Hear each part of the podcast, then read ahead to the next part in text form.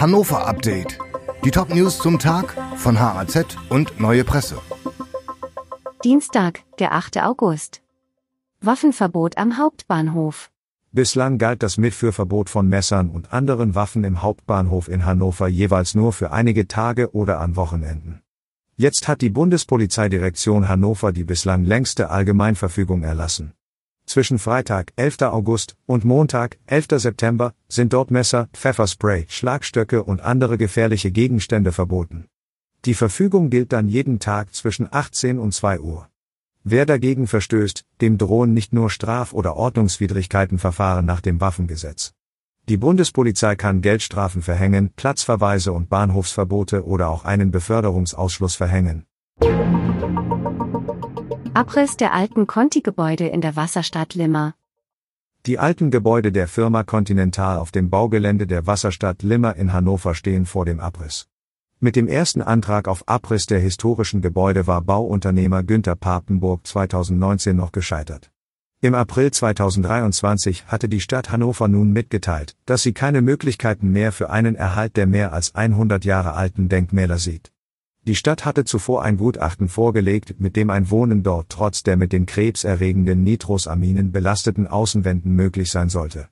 Doch die Gesundheitsbehörden der Region Hannover und des Landes Niedersachsen lehnten die Pläne ab. Das Gesundheitsrisiko sei zu groß. Die Baufirma hat nun einen zweiten Antrag auf Abriss des Industriedenkmals gestellt.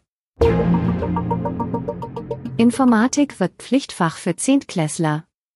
Ab dem 17. August steht für alle Schülerinnen und Schüler der 10. Klassen in Niedersachsen ein neues Fach auf dem Stundenplan. Informatik wird jetzt Pflichtfach. Informatikunterricht gibt es an den Schulen schon lange, bislang aber nur als freiwilliges Angebot. Schon 2015 bei der Rückkehr zum Abitur nach neun Jahren sollte Informatik Pflichtfach werden. Das scheiterte seinerzeit aber am Lehrkräftemangel.